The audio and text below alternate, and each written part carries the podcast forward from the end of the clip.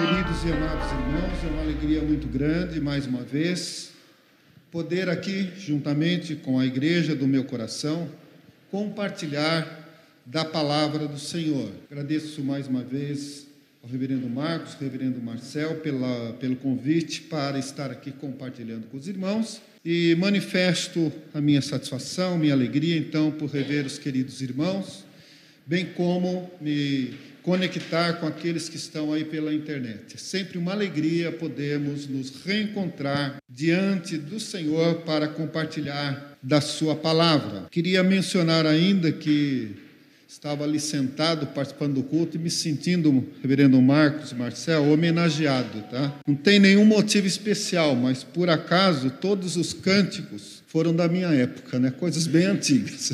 Então, mesmo sem querer, eu talvez não tenha sido intenção, mas eu me senti homenageado, né? Sempre bom lembrar um pouquinho do passado, né? Então, foram aqueles corinhos que a gente cantava na minha época, os hinos do coral também. Então, me senti bastante satisfeito, alegre por participar com os irmãos e relembrar né, alguns motivos e algumas situações que nós vivemos aqui no passado e que, com certeza, né, foram importantes para a nossa formação e para o nosso crescimento na graça e na fé. Que Deus continue abençoando a igreja, que Deus continue abençoando cada irmão, cada irmã, cada ministério da igreja, bem como, de uma maneira especial, ao conselho e aos pastores, né, para que a graça de Deus seja permanente e possa desenvolver e fazer crescer a obra aqui na Igreja da Vila.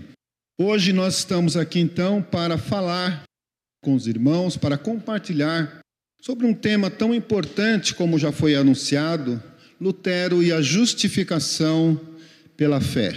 Uma das doutrinas mais importantes e mais valiosas para a compreensão da obra de Deus e para o conforto, para o refrigério do crente no meio de tantas lutas, tantas dificuldades, diante das sensações que nós sentimos de incerteza, de fraqueza, mas esta doutrina nos faz entender que não depende de nós, mas depende de Deus. Isso nos dá força, isso nos fortalece, isso nos ajuda a continuar caminhando.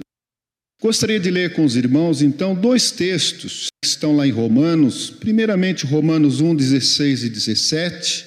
Ouçamos com atenção e reverência a palavra do Senhor, que diz: Porque não me envergonho do evangelho de Cristo, pois é o poder de Deus para a salvação de todo aquele que crê, primeiro do judeu e também do grego. Porque nele se descobre a justiça de Deus de fé em fé, como está escrito o justo viverá pela fé.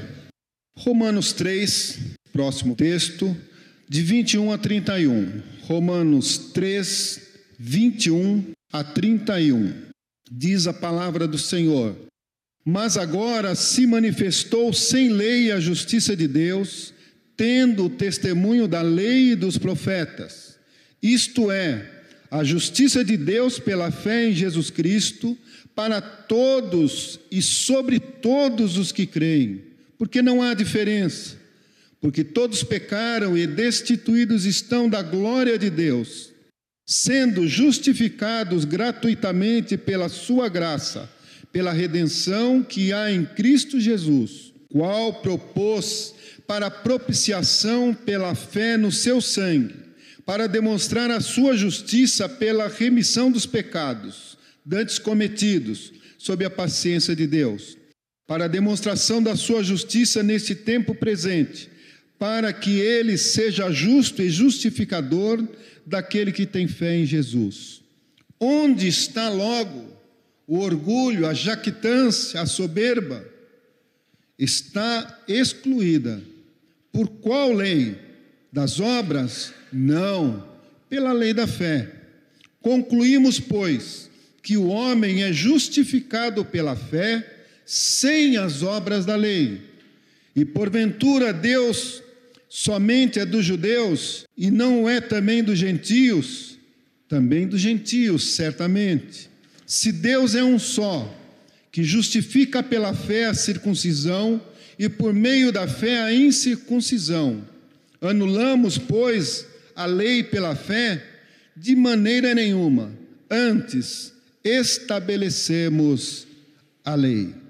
Somos, portanto, justificados gratuitamente pela graça e mediante a fé. A história da doutrina da justificação, a partir de Lutero, que é um dos reformadores que estão sendo destacados neste mês de outubro, começa naquilo que nós chamamos a experiência da torre. Entre os anos de 1509 e 1516, não se sabe exatamente ao certo, até porque a experiência de Lutero, ela não foi uma experiência estanque, ou seja, que aconteceu num momento único, mas ela veio se desenvolvendo. Mas entre 1509 e 1516, Lutero, que era então um monge agostiniano, lutou ferrenhamente contra os seus escrúpulos pecaminosos, ou seja, ele se achava pecador e não encontrava meios de superar a sua pecaminosidade.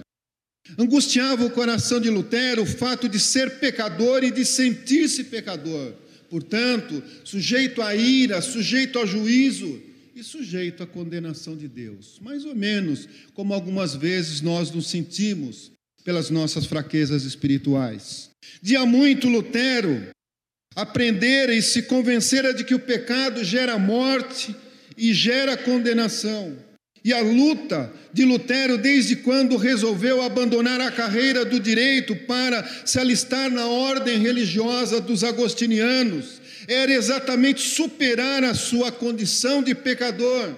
Lutero sentia necessidade de deixar aquela sensação de pecaminosidade que sentia, desejava caminhar na perfeição e na justiça, de forma que pudesse agradar a Deus de alguma forma, ou aplacar a ira divina de Deus sobre os seus pecados. Essa era a grande luta de Lutero.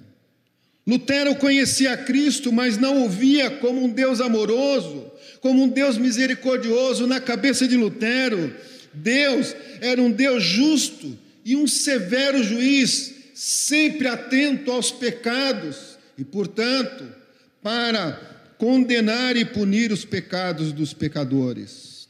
Com essa visão, enquanto desenvolvia suas atividades religiosas e acadêmicas, porque Lutero também era professor, Lutero passou a dedicar-se de corpo e alma para encontrar um meio, encontrar uma forma de se livrar daquela consciência pecaminosa e principalmente do terror da condenação divina por causa dos seus pecados. Toda a história de Lutero, neste período, era se livrar dos seus pecados, da consciência dos seus pecados e agradar a Deus para não estar sujeito à condenação e à morte. Como monge, Lutero se esforçou ao máximo para aperfeiçoar a sua relação com Deus, o seu coração, a sua postura e começou a fazer tudo o que a ordem determinava. Preocupava-se, se dedicava de uma maneira bastante estrita a tudo que a ordem dizia que era importante para o seu crescimento espiritual. Lutero era um homem de oração, de ascese, de contemplação. Lutero se submetia a penitências as mais variadas. Entretanto, como monge, Lutero continuava percebendo que tudo era insuficiente para justificá-lo diante de Deus ou para aplacar a ira divina sobre a sua vida. Continuava a se sentir pecador, portanto, passível da condenação de Deus. Como cristão, como um homem dedicado a Deus, e agora não apenas como um homem da religião, religião formal, Lutero dedicava-se às atividades eclesiásticas pessoais, se dedicava ao trabalho junto à igreja, e tudo isso, entretanto, não o satisfazia. Ele sentia que, por mais que, se, que ele se dedicasse ao trabalho de Deus, à obra na igreja, ainda assim não tinha paz, não se sentia justificado diante de Deus, continuava se sentindo pecador, passível da condenação. Passou a buscar nos líderes espirituais ajuda para superar a situação que enfrentava buscava conselhos, buscava a confissão, que era prática da sua época, como um membro da Igreja Católica Romana da sua época. E ele se dedicou tanto a buscar ajudas espirituais dos seus líderes, que diz a história que chegou um momento em que ninguém mais queria ouvir falar de Lutero e nem recebê-lo. Toda hora Lutero queria conselho, toda hora ele queria se confessar, porque ele sentia necessidade de melhorar a sua relação com Deus, sentia necessidade de crescer espiritualmente, de caminhar para a perfeição, mas todos os seus esforços eram sem sucesso. Continuavam infrutíferos e ele continuava se sentindo pecador, passível da condenação divina. A angústia espiritual de Lutero era tão grande, a angústia de Lutero era profunda. E ela foi agravada até mesmo pela predestinação. Lutero tinha uma dificuldade muito grande de entender a predestinação.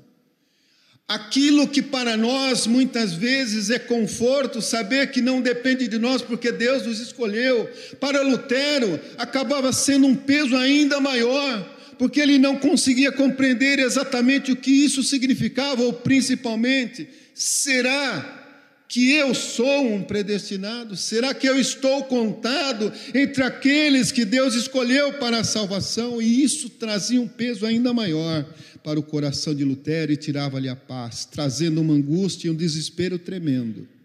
Sem solução, portanto, para as suas angústias, sem solução para o seu desespero espiritual, Lutero chegou a uma situação em que ele mesmo define como colapso espiritual. Ele estava totalmente abalado, totalmente abatido, não conseguia solução. Chegou um momento até em que ele desejava a morte. Não há solução, melhor é morrer. Esse desespero acompanhou Lutero por vários anos no meio das suas atividades acadêmicas como professor de teologia, professor de Bíblia, como um homem dedicado à sua ordem religiosa, à administração regional da igreja, porque ele tinha um conceito bastante grande na igreja da sua época. Em meio a todas essas atividades, o desespero espiritual de Lutero só crescia, até um dia em que ele subiu as escadas do convento, se instalou na torre do convento e passou a estudar mais uma vez para preparar as suas aulas. Se deparou com Romanos 1, 16 e 17. Exatamente o texto que nós lemos ao iniciar as nossas palavras. Esse texto mexeu com o seu coração, esse texto mexeu com a sua postura de homem preocupado, abalado espiritualmente, porque não me envergonho do Evangelho de Cristo, pois é o poder de Deus para a salvação de todo aquele que crê, primeiro do judeu e também do grego, porque nele se descobre a justiça de Deus de fé em fé, como está escrito: o justo viverá pela fé. Foi exatamente esse texto da palavra de Deus que despertou em Lutero um caminho que despertou em Lutero a resposta para as suas angústias e o tirou do colapso espiritual. A partir desse texto, Lutero começou a avaliar outras afirmações de Paulo aqui no livro de Romanos e descobriu aquilo que nós chamamos então de justificação pela fé.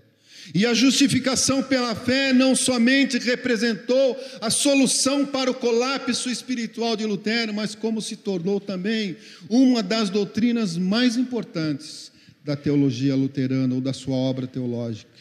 Diz Lutero sobre a importância da justificação pela fé, e é importante que nós também tenhamos esta visão do que significa para nós como servos e servas do Senhor a justificação pela fé. Lutero diz que a justificação pela fé em Romanos era como se Deus lhe tivesse aberto imediatamente as portas do paraíso.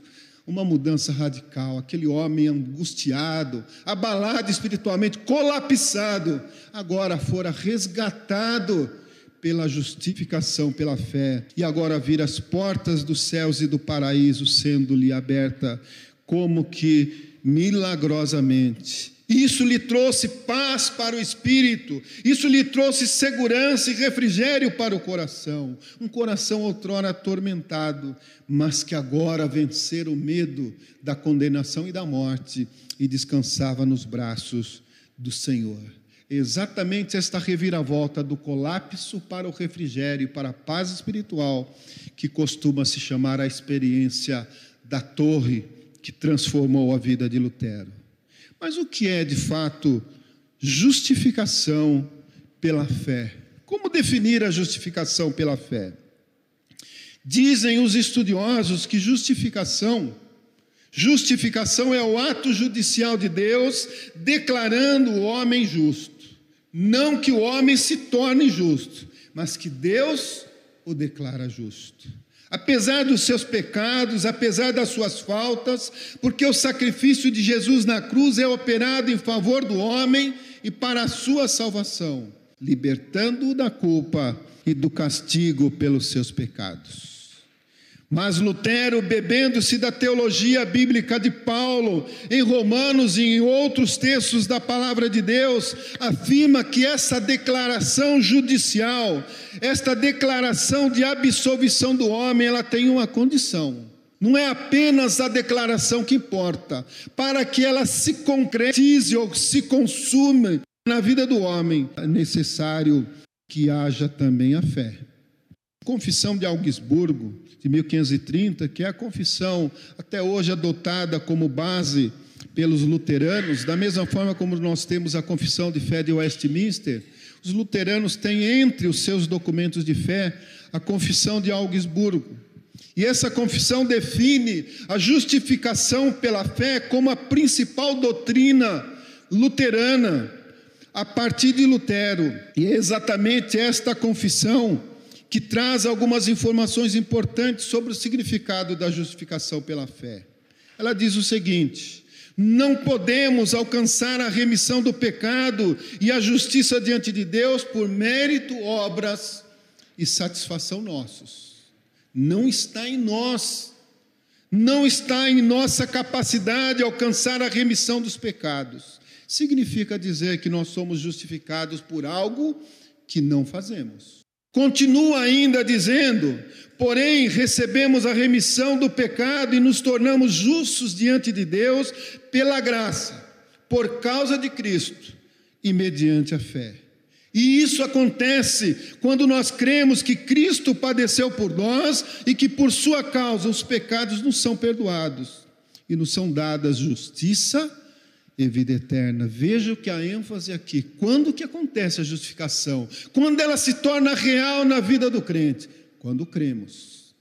É preciso crer. Justificação é ato de Deus, mas ela é complementada ou ela é concretizada com a nossa fé ou com a nossa crença na obra de Deus. Veremos mais adiante que, entretanto, parece que a fé é o ato humano e nem a fé é ato humano, porque a fé também é dom de Deus.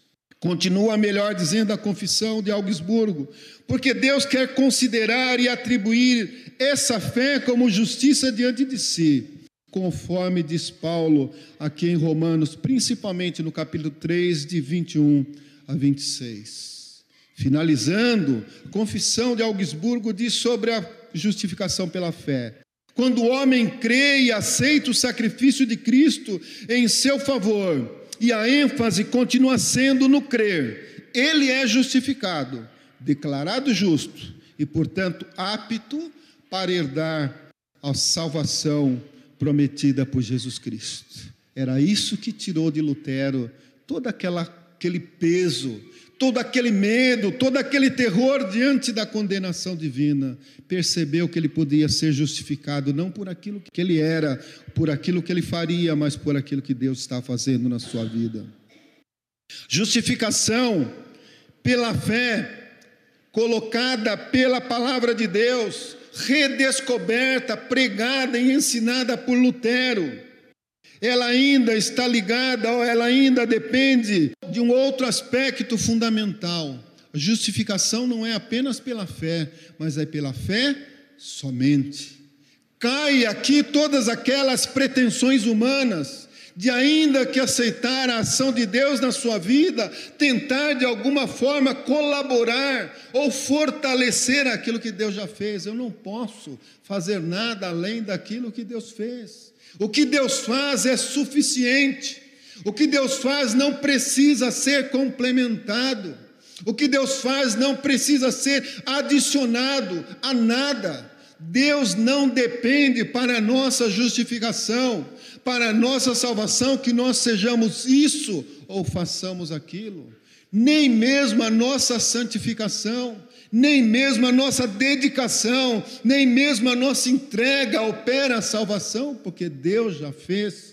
Deus já salvou e Deus já operou a nossa salvação. Por isso é que Lutero descansou quando leu o texto de Romanos: o justo não vive por aquilo que ele faz, o justo viverá pela fé.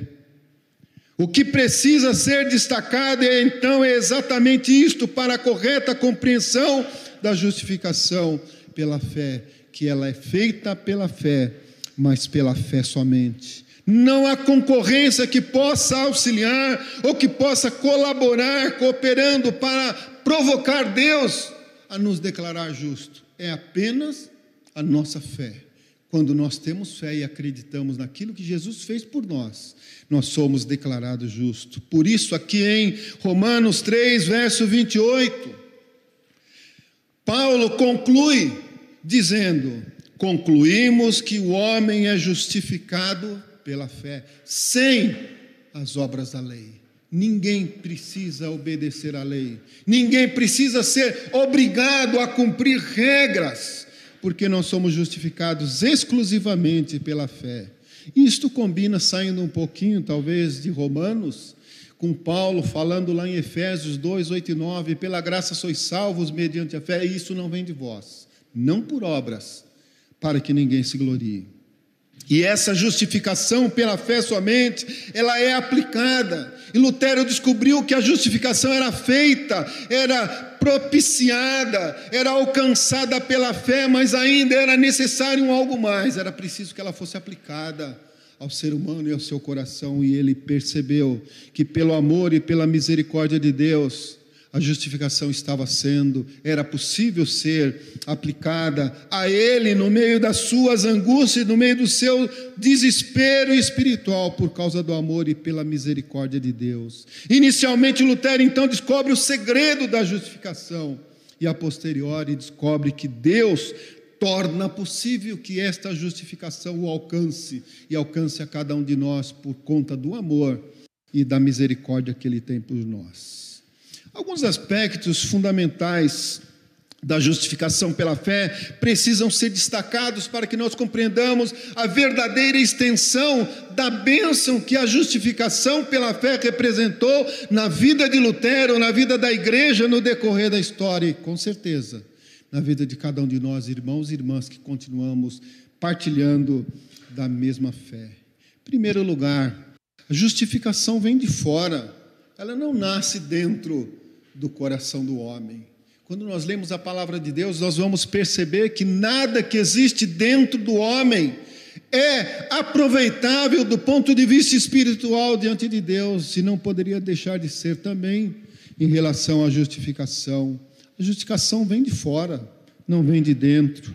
A justiça que justifica não é a justiça obtida pelo homem, pelas suas obras, pela sua atitude ou pela sua postura. A justiça que justifica é a justiça concedida, concedida por Deus, ou seja, a justiça de Cristo, que é oferecida em favor dos pecados do homem, cobrindo, propiciando os seus pecados, cobrindo a culpa, cobrindo toda aquela marca pecaminosa que nos afasta de Deus, permitindo que nós sejamos absolvidos dos nossos pecados e aí sim, declarados justos por Deus, pela obra que Cristo fez na nossa vida. É assim que o homem é perdoado e tornado, entre aspas, justo.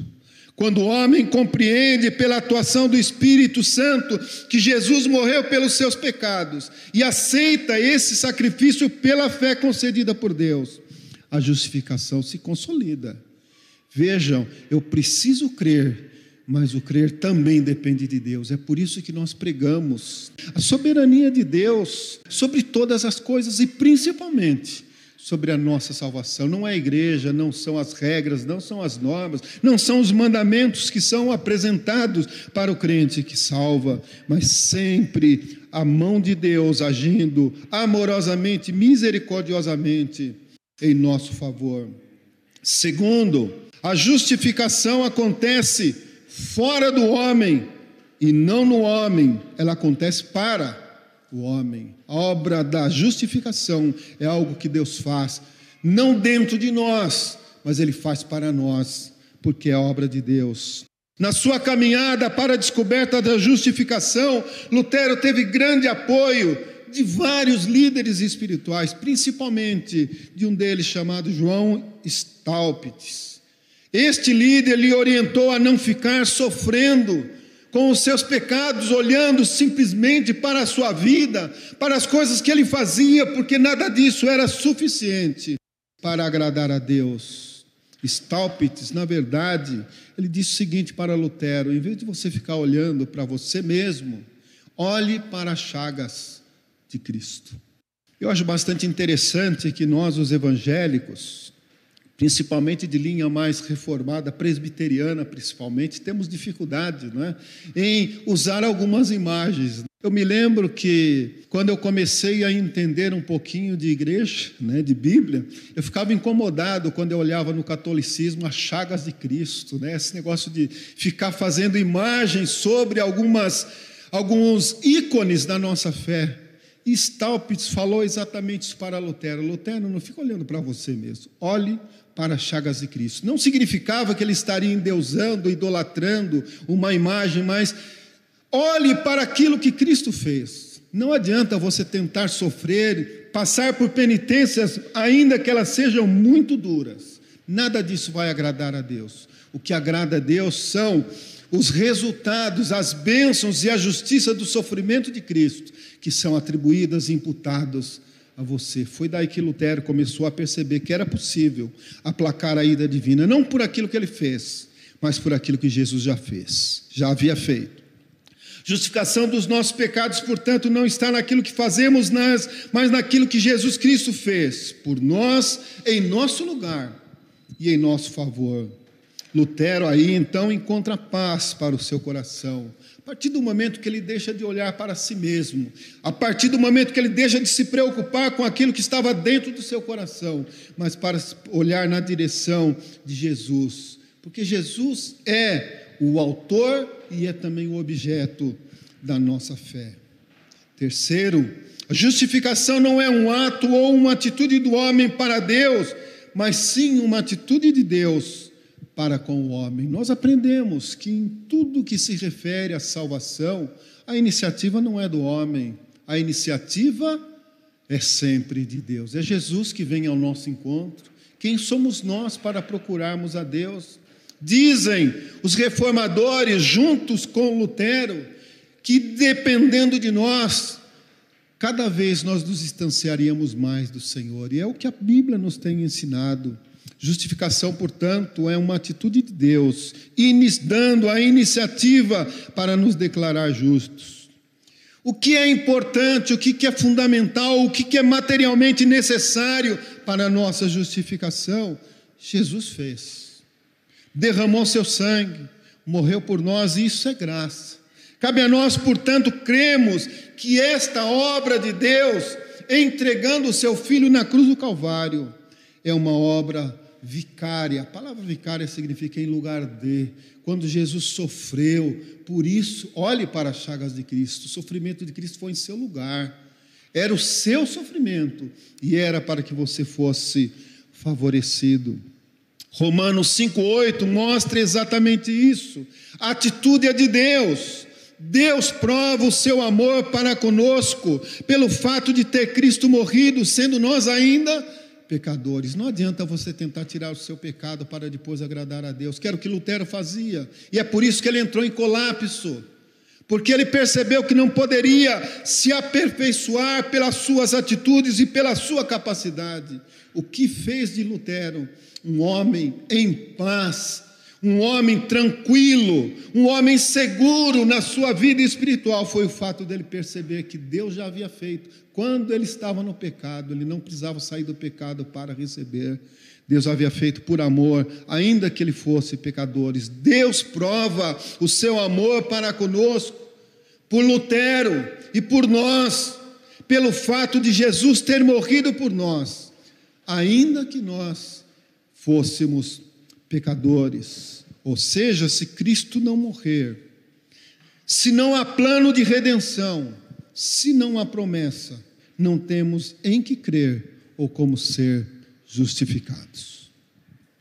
Justificação não é pelas obras, é pela fé, mas ela tem uma relação, sim, com as obras, e nós não podemos nos esquecer. Por vezes, quando nós falamos na justificação pela fé sem obras, nos dá uma certa sensação de que então nós já estamos tranquilos e não precisamos nos preocupar com mais nada. Como se nós tivéssemos simplesmente nascidos para a salvação. E não é bem assim. Lutero compreendeu o significado da justificação pela fé, mas percebeu ainda que as obras tinham sim um papel, não para a sua salvação, mas é, elas eram importantes. Primeiro, justificação não é pelas obras ou por méritos, é pela fé somente.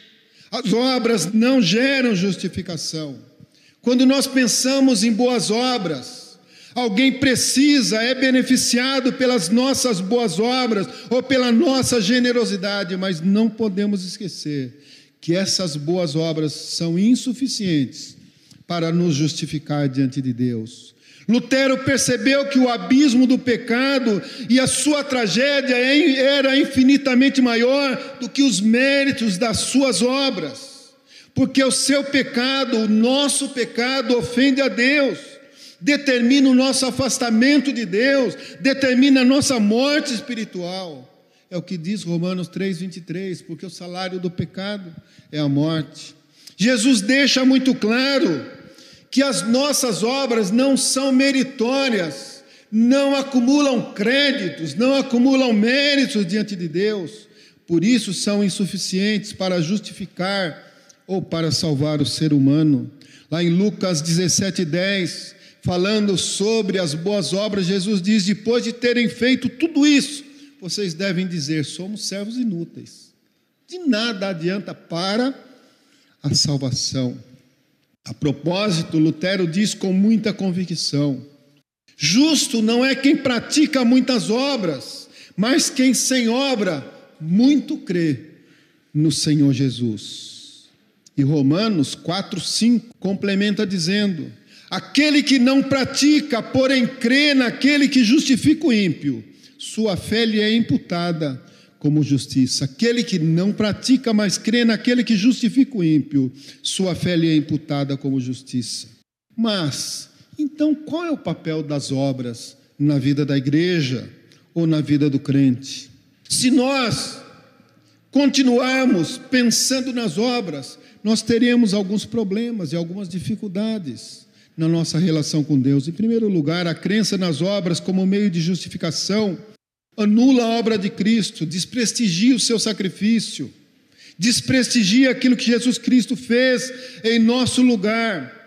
A fórmula bíblica da salvação não está ligada às obras ou àquilo que nós fazemos, está ligada ao crer lá em Atos 16, 30 e 31, quando o carcereiro de Filipos se dirige para Paulo e Silas perguntando sobre a salvação, o que fazer para ser salvo, a resposta é muito clara, é muito simples, não tem nenhuma profundidade teológica, não é preciso ser doutor em Bíblia ou teologia para compreender, é simples, crer no Senhor Jesus e será salvo tu e a tua casa.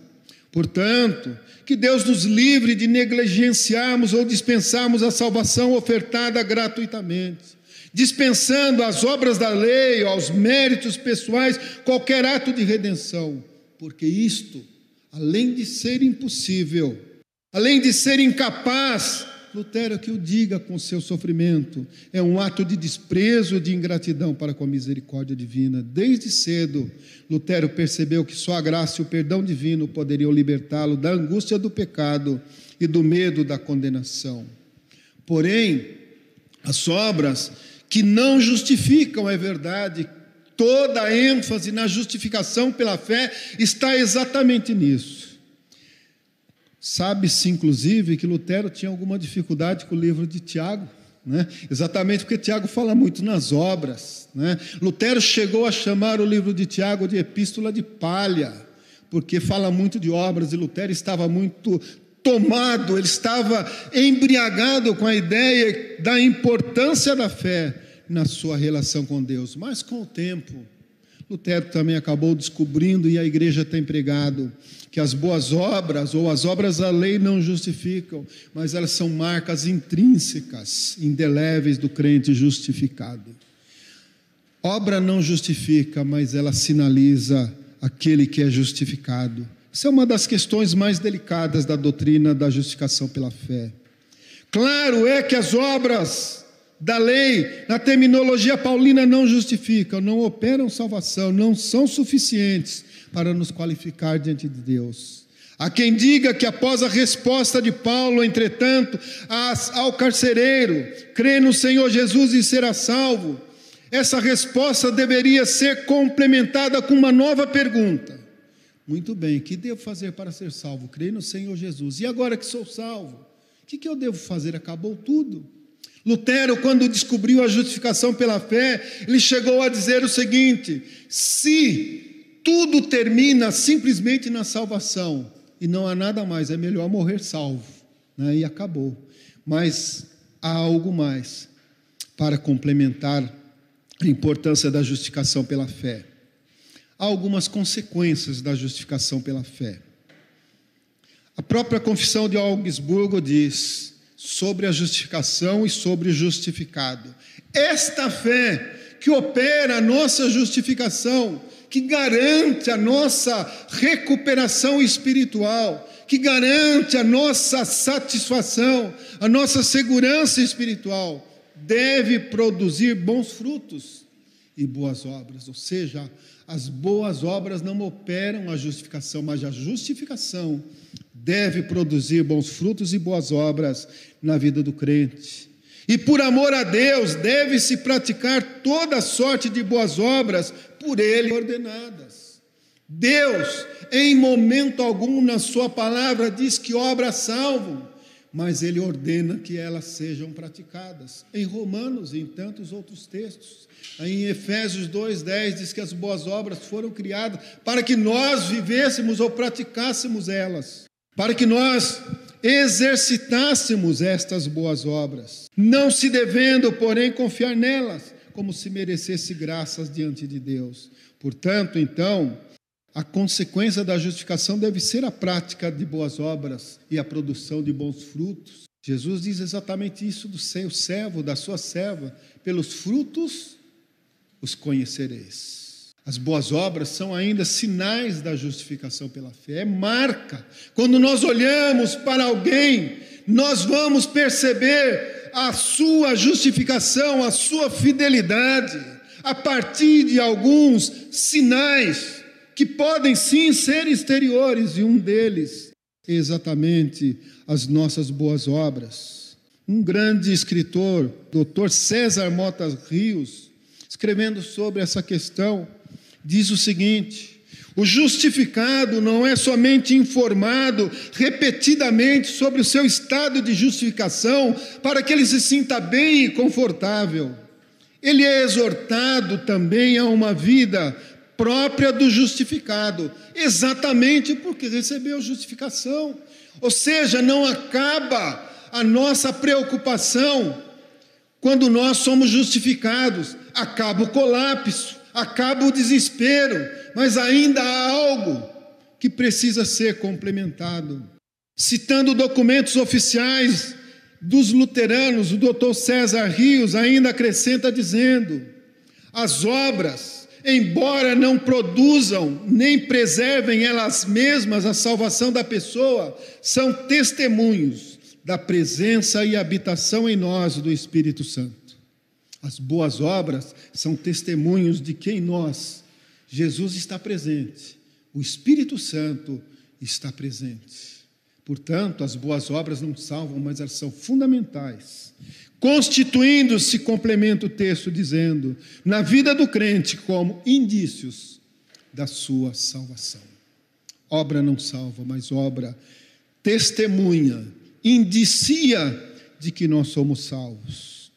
Esta doutrina, portanto, se tornou a doutrina talvez a mais importante do movimento reformado, adotada inicialmente por Lutero, mas acatada por Calvino e por todos os demais reformadores. E é exatamente esta doutrina que vem servindo de base para a teologia reformada no decorrer de toda a história. E nós estamos fortalecidos e somos alimentados exatamente com essa doutrina, porque é uma doutrina proveniente da palavra de Deus. É a palavra de Deus que diz que o justo viverá de fé em fé. O justo viverá pela fé. É a palavra de Deus que diz no capítulo 5 de Romanos, verso 1: Justificados, pois, mediante a fé, temos paz com Deus por meio de nosso Senhor e Salvador Jesus Cristo. Por isso, nós vamos concluir e eu confesso que quando recebi esse tema, viu, reverendo Marcos, eu fiquei muito preocupado. É difícil falar pouco sobre justificação. Né? É um tema que é muito bom para estudo, né? porque a gente vai falando, falando, sem preocupação. Mas eu vou concluir, irmãos, para não cansá-los. Que Deus nos conceda, que Deus nos dê a bênção de viver a experiência da Torre de Lutero. Quantas vezes a gente se sente abalado também? A gente não consegue alcançar perfeição, não dá para ser perfeito. Por mais que a gente tente. Se nós não pecamos com atos, nós pecamos por pensamentos, pecamos por aquilo que fazemos, por aquilo que deixamos de fazer, por isso é muito difícil não pecar. E às vezes por isso nós nos sentimos enfraquecidos espiritualmente. Proposta da palavra de Deus com a justificação pela fé é de que ninguém se abale, que ninguém se enfraqueça ou desanime por causa dos seus pecados. A justificação, a nossa salvação, não ocorre por conta das nossas ações, mas ocorre por aquilo que Jesus já fez por você, por aquilo que Jesus está fazendo, por aquilo que Jesus continuará fazendo. Portanto, alguns aspectos são importantes que eu gostaria de deixar para os irmãos nesta conclusão. Que Deus nos dê a experiência da torre que a doutrina, a doutrina da justificação é um dos fundamentos da igreja. E Lutero diz que essa doutrina determina que a igreja se mantenha ou se colapse. Ou nós adotamos, aceitamos, abraçamos a justificação pela fé, ou nós entramos no colapso espiritual. A justificação pela fé é uma doutrina que esclarece a natureza pecaminosa do homem e revela o amor e a misericórdia de Deus. Por isso ela é base por isso ela é fundamento para a igreja, quando nós lembramos de que Jesus morreu, de que aquilo que ele fez é imputado, é atribuído a nós como justiça diante de Deus. Nós nos tranquilizamos no meio de tantas dificuldades e problemas da nossa caminhada. A justificação pela fé é um refrigério é um conforto para o crente à medida que diz que eu nada tenho a fazer para ser salvo ou para manter, para sustentar a minha salvação. Nós aprendemos que a salvação não se perde simplesmente porque ela foi operada por Jesus. E aquilo que Jesus faz, ninguém desfaz. Não é só o casamento, não, né?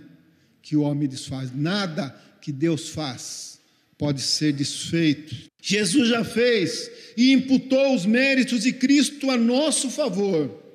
Por isso, nós somos, como Lutero, declarados justos e aptos para a salvação. A justificação apela para a nossa aceitação e crença sincera e verdadeira no sacrifício de Cristo no nosso lugar. Quando nós pensamos em justificação, imediatamente vem a nós a imagem de Jesus Cristo sofrendo na cruz do Calvário.